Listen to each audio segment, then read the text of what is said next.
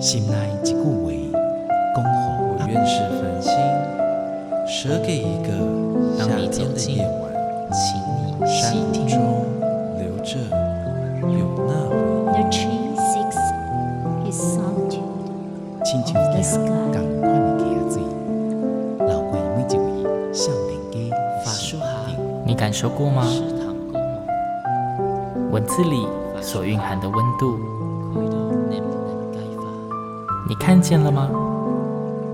万音乐中所描绘的画面，现在，让我们一起听闻乐声响。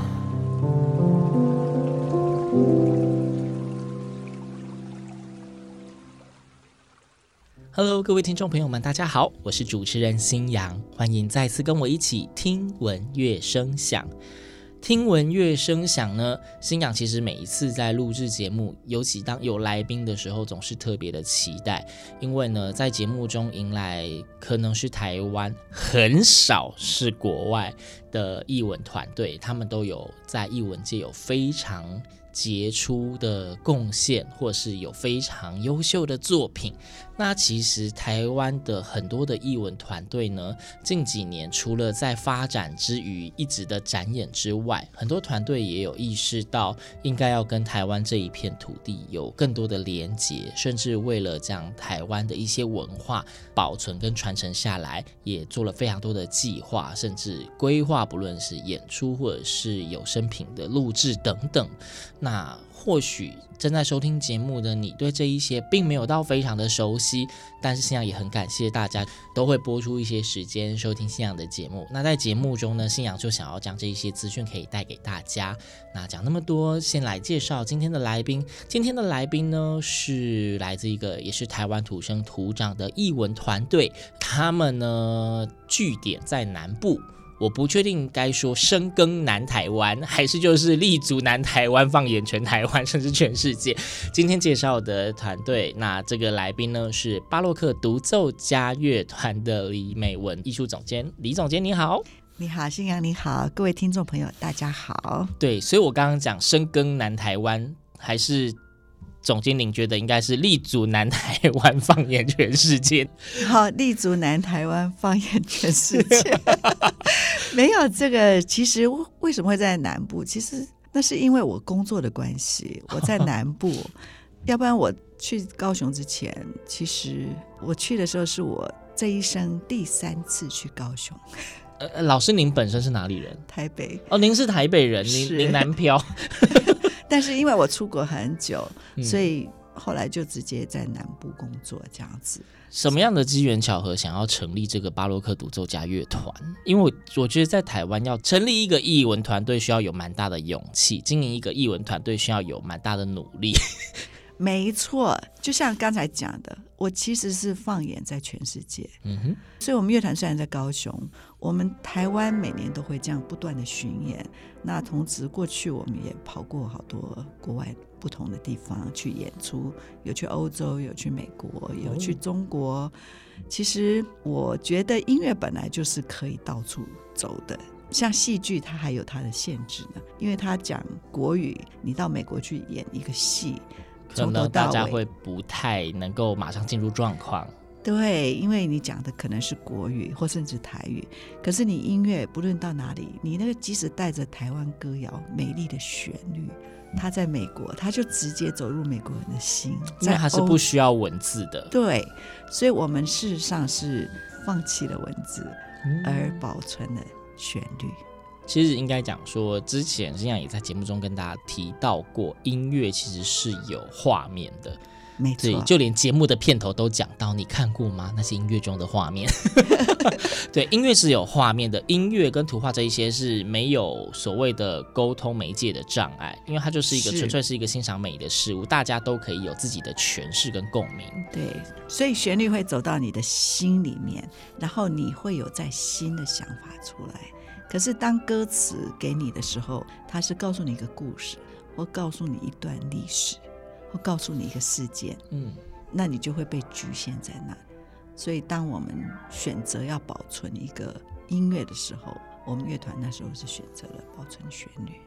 OK，那巴洛克独奏家乐团，其实我们听名字就是觉得它是一个洋味比较重的，非常重。啊、对对对对，就是巴洛克时期嘛，是在西洋音乐史上非常重点重要的一个时期，也有出现非常多的名家。对，那乐团现在的经营模式或是演出，都是以演出巴洛克音乐为主吗？呃，我们巴洛克音乐的演出，大概我可以讲是三分之二吧。那台湾歌谣演出大概是三分之一。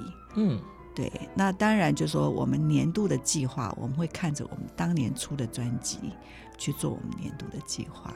所以像今年我们就是有台湾的歌谣的演出，但是我们到年底又是巴洛克音乐的演出，所以就是看着当时怎么去规划。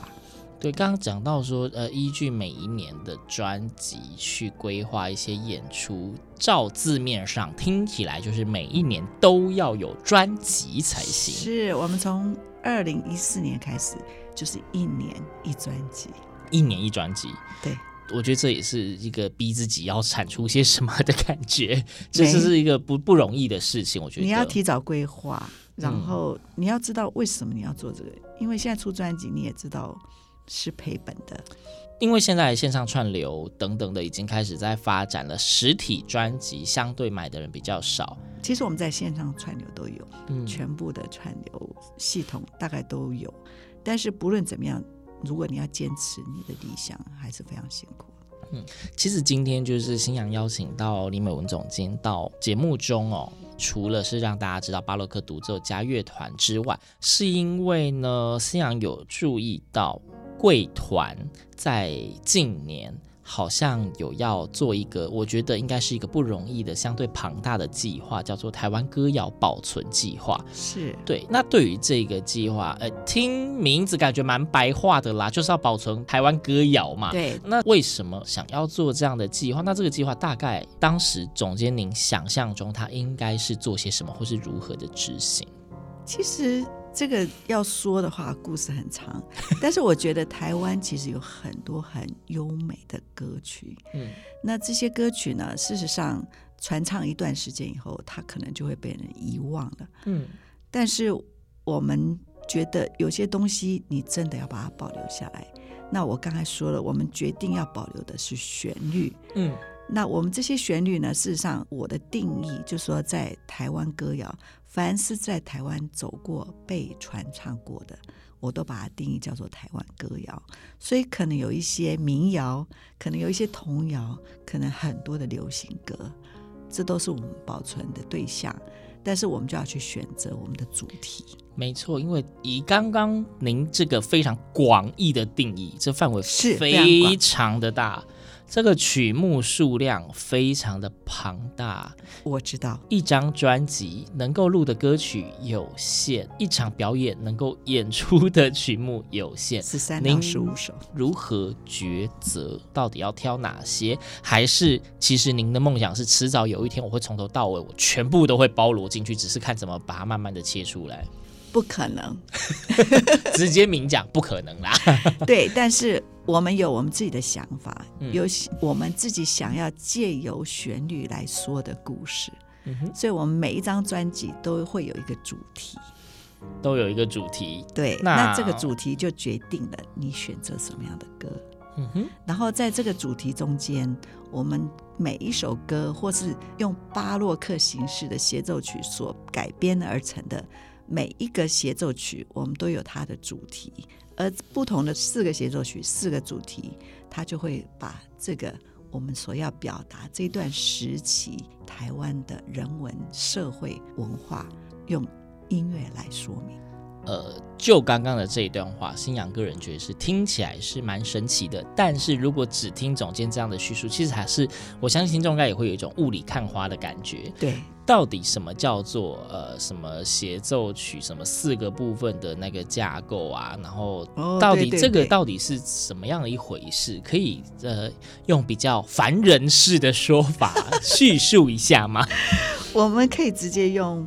印象台湾来说明嘛。印象台湾，这是巴洛克独奏家乐团制作的其中一张专辑，甚至是其中一场音乐会的标题，对吧？对对，这个是我们二零二一年所出版的一张专辑。嗯，那第二年我们事实上在金曲奖我们就得奖。哦，这是得奖专辑，是，是。但是这个专辑呢，我们事实上最主要就是用一九三零年代到一九九零年代具代表性的台湾歌谣、台语歌谣哦，六十年呢，对，跨跨六十年，怎么挑？是我们希望用这个音乐来说台湾这段时期的发展。嗯，为什么我挑这段时期？你想，一九三零是日据时期哦。嗯然后到了一九四五年，二战结束，国民政府，嗯，然后接着台湾就戒严了，嗯，接着一九七九年戒严，这发生的事情蛮多的，是，可是这就是一个台湾人发展，就是大家的悲欢离合的一个时代，而且是台湾经济起飞也在这个时候，所以当然就会有离乡背景去外面工作的这种要跟爱的人告别的。很多歌曲要离开台湾出港的这些歌曲，或是回来一种欢欣的歌曲，嗯，然后所以我们会有飘浪大协奏曲，会有青春，这时候年轻人对未来充满期望，然后对台湾整个宝岛那个美丽的宝岛这种一种赞美。的我们青春协奏曲，还有年轻人爱情，你知道爱情这个事情，从一九三零年代开始，作曲家就不断的拿爱情来去影射很多的事情。哦，拿爱情影射事情啊，哦，我以为是用东西影射爱情。没有啊，拿爱情来，像邓宇贤先生里头的很多词，事实上他讲，也许像月月愁好了。她是一个失恋的女生，对不对？她还在很心很酸的时候，可是她这个心酸，她所影射，难道只有一个失恋的女孩子吗？已经不是了。那我提《月月愁》的原因，你看这个歌，邓宇贤先生一九三三年出版的，然后在一九三八年，他被日本人因为皇民化的关系，他改编成《军夫之妻》，嗯，为了要宣扬日本的政策，对不对？然后在到一九六零年代，国民政府进来了，台湾要戒严了。那时候邓丽君用什么歌把它唱出？《情人再见》哦，它是同样一个旋律，哎，我还真是没有直接联想它。是，对你听了你不会，因为他用夜上海风那种去表达，所以同样一个旋律，它会因为整个时代的变化而不同的改变。然后等到一九八零年代以后，就开始有很多音乐家放弃了词，而去把这个旋律改成 jazz 风啊、民谣风啊、各式各样的风啊。然后月月愁还是存下来。嗯，所以这是一个他直接讲我们台湾的历史，然后直接看到很多音乐的工作者，他们试图去有意识或无意识的去保存这个旋律。我自己觉得这是听这样子的。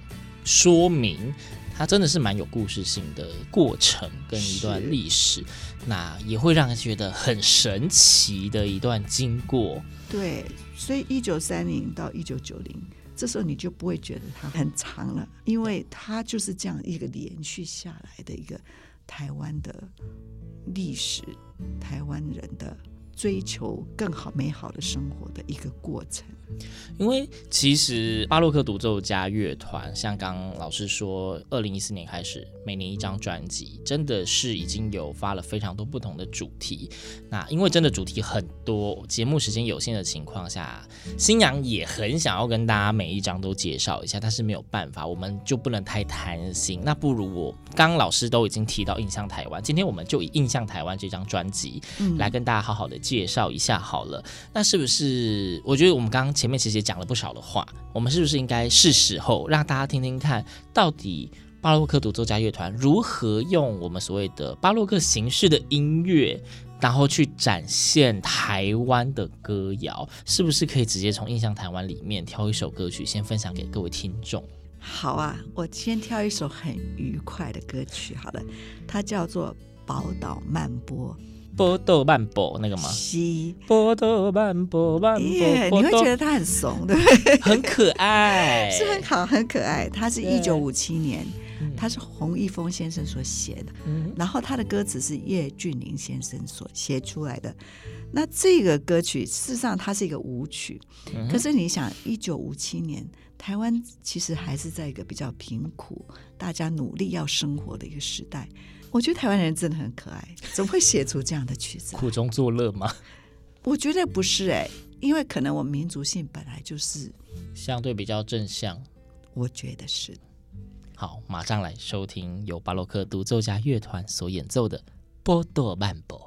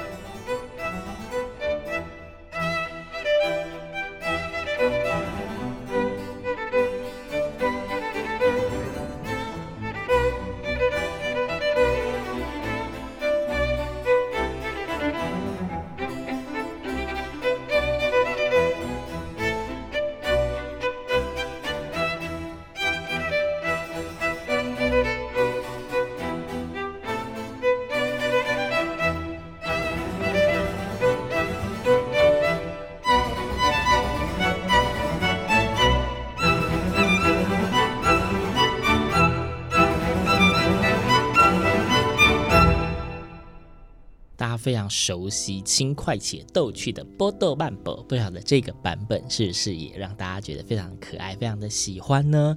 那刚刚的这一首歌曲是出自巴洛克独奏家乐团在二零二一年所发行的专辑《印象台湾》里面的歌曲哦。呃，《印象台湾》的这一张专辑呢，一共收录了十五首歌曲，那里面就是满满的台湾元素、台湾的风味啊。那不论你是喜欢用串流平台欣赏音乐，或是您也跟新娘一样，还是喜欢有一个专辑直接拿在手上的那一种温度感，都很推荐大家可以去找来听听看。不论你是单曲或是整张专辑，都很欢迎哦。那我们今天刚刚讲说，我们来把范围就直接缩限在这张专辑《印象台湾》里面。好，对，那刚刚跟大家介绍这个是洪一峰老师所做的《波多曼波》，但是是巴洛克独奏家乐团用不同的风格演绎出来的版本。是对，我们可以说是再创作吧。嗯哼，就是洪一峰老师很美的曲子，但是我们用巴洛克的语言再把它说一次，它这样就变成有点国际化了。嗯，所以当我们在美国演《波多曼博》的时候，观众即刻就可以接受，因为他们也有感受到他们的语言，然后加上台湾特别的语言。就是就是之前曾经不止一位来宾在信仰的节目中有提到一句话，叫做“越在地越国际”，非常多。就是其实我们现在所谓的国际化或地球村，很多国外的不管是民众或是艺文圈，大家喜欢的那种国际化，其实就是一个看到那一个民族他自己的风格跟特色。对，这样子我们也可以当做就是一种艺文上的交流。对，所以以这样的形式保存串联国际跟台湾本土的音乐元素，反而也更加的容易让其他的世界村的朋友们 更容易理解，没错，更容易融入这个文化。对，其实我们有个经验了，就是有一年我们去荷兰演出，嗯，那当时也到了一个电台接受访问，可他们是直播的，所以我们晚上十二点去，哇。对，但是我们在那个情境之下，我们也做了其中一首叫《安平追想曲》。哦，可是你知道这个是讲什么故事？这是荷兰的一个军医爱上台湾的女孩子的一个故事。嗯、所以我当在电台跟大家讲这个故事的时候，然后我们在现场去演奏了这样的曲子。你知道那个主持人，他们是有一群主持人，他们就当场不断的讨论起来这个作品。哦。对，所以他们有大家都抢着要说话，有很多话，但是我听不懂。因为在节目进行中，对，因为他们就是这样一个节目，哦、他们是用荷兰语在讨论这个事情。但是他事后跟我说，当晚有十万个人在听这个节目。哇！那他们听到了《安平最想曲》这么一个我们讲台湾的故事，嗯，但是也牵涉到荷兰，他们当初来台湾，所以这个我觉得就是一个。很棒，对我来讲出其不意的一个文化上的一个交流，嗯、而且让人家更认识我们台湾。透过音乐减少语言之间的隔阂，但是音乐中的故事又可以加深不同民族之间的连接。嗯、对，我觉得这是非常神奇的音乐的功效。对，而且我们。只是在跟他诠释，我们在演出的时候并没有任何的歌词。嗯哼哼，对，即便有歌词，我想他们应该也是听不懂啦。所以歌词已经变得是其次的了。对对对，所以就只是哦，所以当时就是演出，就是演奏这一首歌曲，并且跟大家大概介绍一下这个歌的背景跟故事，就对。对，OK。但是其实因为刚刚讲说《印象台湾》这一片专辑里面十五首歌曲嘛，那因为。前面老师曾经有提到说专辑的架构的问题，嗯嗯、可以跟我们简单的谈一下这个架构是如何切分出来，以及如何被应用在专辑里面的吗？这样要谈有点困难，但是我用其中一首协奏曲，大键琴协奏曲来跟各位说明好了。嗯、这个协奏曲叫《秋恋大键琴协奏曲》，嗯，它协奏曲呢基本上。因为是大键琴独奏，它有三个乐章。那第一个乐章是邓雨贤先生所写的《对花》，那第二乐章是洪一峰先生写的《旧情绵绵》。嗯，那第三乐章是吕全生老师所写的《我哪怕亏心来也梦堂》。哦，我相信刚刚讲出来这些名字，应该都是属于大家无人不知、无人不晓的，就是在台湾民谣史上非常重要的大家。对，那这三首它的共同特征是什么？他们都是恋爱、爱情。嗯哼，对，所以我们叫秋恋。但是这三首又很不一样，是什么？对花其实它是受了中国的影响吧？因为对花，如果你知道那个歌词，它是用梅兰竹菊、东方四君子来形容男女之间的关系，它是用对唱的方式。可是黄一峰先生旧情绵绵，他是很东洋的。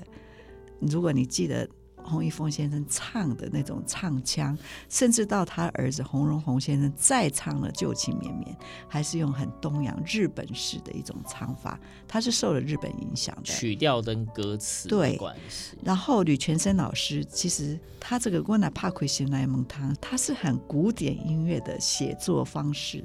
所以你看，同样一个，我们在当初在规划这个协奏曲的时候，除了它是协奏曲的架构快慢快以外，除了它有协奏曲的曲式以外，事实上我们还想把很多不同文化对台湾歌谣的影响放进来。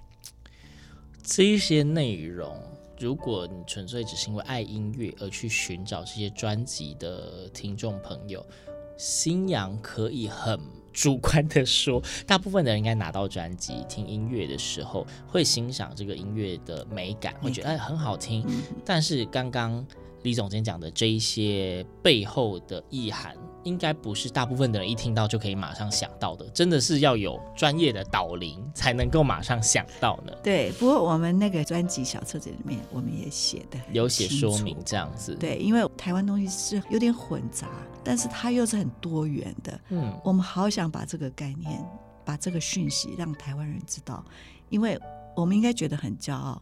我们台湾是吸取了各式各样不同的文化，在不同的时期，嗯，然后我们台湾人居然可以把它溶解成为一种台湾的语言，嗯，好，这是应该是对，像刚刚李总监说，这是一个非常值得骄傲的事情，嗯，而且就是我们说台湾的确，即便到现今。这一块土地上都还是有非常多元的文化以及种族，是对，但是大家可以同样就是很和平的在一块土地上面生存，那甚至也孕育出了一些属于台湾自己的特色。对，没错。对，那我相信这个以音乐的方式来呈现也是非常棒，然后非常难得的事情。嗯、那台湾歌谣。保存计划，虽然说我们今天是集中在印象台湾的这一张专辑上面，是，但是具体的台湾歌谣保存计划的启动是二零一四年就开始吗？呃，二零零六年，比开始录制一年一专辑还要早。因为你会去思考这个问题，其实这个对我来讲，是我被刺激以后，当我。一个大学的教授去高中招生宣导，嗯、然后我随口哼了几首台湾歌谣，问这些可爱的高中生们：“你们知道这些歌？”我连续唱了五首，没有人知道的时候，你知道我那时候是觉得这是我的不对耶。那呃，我我打岔，我我个人好奇，请问您当时唱了哪五首歌？因为如果您说你二零零六年左右去招生宣导，那我大概也是那个时候应该要听得到类似的东西。您唱了哪几首歌？我大部分唱邓雨贤先生的歌吧。嗯哼，对，理论上邓雨贤先生的歌应该唱出来要有听过啊。可是高中生那时候都不知道。可是我觉得能怪他们，因为我在求学的时代，我们的音乐课本里面都没有这些歌。我们的音乐课本都是西洋歌旋律去填了国语，让我们去写，嗯，去唱的。冬天来，秋天去之类的那种。所以连那个什么《欧索雷密欧》都是有中文词。对对对对，我们那时候学的是这个东西哦。嗯。所以你怎么能怪后来这些年轻的孩子不知道？可是我只是没有在想这些事情。嗯。那等到我回来面对的时候，所以那时候就思考了。哇，好可怕！这些。音乐要不见了，但是我不是一个做民族音乐学的人，我也不是做历史音乐学的人，我是学西洋音乐的，而且我 focus 在巴洛克音乐。我怎么样用我的语法去保存台湾这些歌谣，而把它推出去，让更多人知道？所以这是我花了两年的时间思考以后，开始录制专辑，开始很多的音乐会里。我会去穿插的台湾歌谣，就是有计划性的安排，对，必须让这一些作品被听见、被看见。没错，了解。那哦，刚刚说印象台湾的十五首歌曲里面呢、啊，大家刚刚听到的是《波多曼波》嘛，嗯，但是这这十五首歌曲。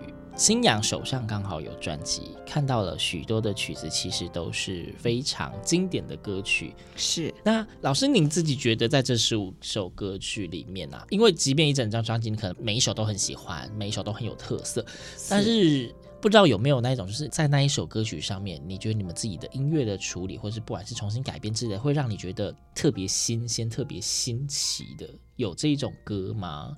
就是，即便我们今天节目中没有听到，也是欢迎各位听众可以去找找看，到底老师喜欢，你觉得很特别，想要让大家知道的有哪些？其实我特别喜欢台湾有一种叫流行小曲，流行小曲，它不是真正专业的音乐人去创作，而是一些台湾民间的艺人，他们可能写下来，然后拿卡式去唱。嗯，那这些歌曲，譬如像。望你早归啊，双燕影啊，春花望路这种歌曲，它事实上是长期在民间里面流传，然后接触人群，所以这些创作者他知道人的疾苦、民生疾苦是什么，所以他的歌曲可能表面上是风花雪月，但是他暗示着当时很多的社会氛围。我特别喜欢这样子的曲子，因为它会让我更清楚的认识原来我所成长的这块土地，这些人的心声到底是什么。嗯，春晖网络、网力扎龟这一些歌曲，其实我相信大部分的人应该都还是会觉得歌名非常的耳熟，甚至讲到歌名，对，我相信脑中可能已经有浮现旋律。所以就像我们刚刚前面说的，呃，巴洛克独奏家乐团他们的音乐，你在网络上是找得到的，是对，给自己一个机会去听听看这一些我们可能觉得熟悉的歌曲，究竟会以怎么样不同的样貌。重新呈现在我们的面前，它又是被以什么样的方式被他们重新的保存起来？没错，对，穿上新装，放进保存区，对，让大家听到不同的那些乐曲的形式了。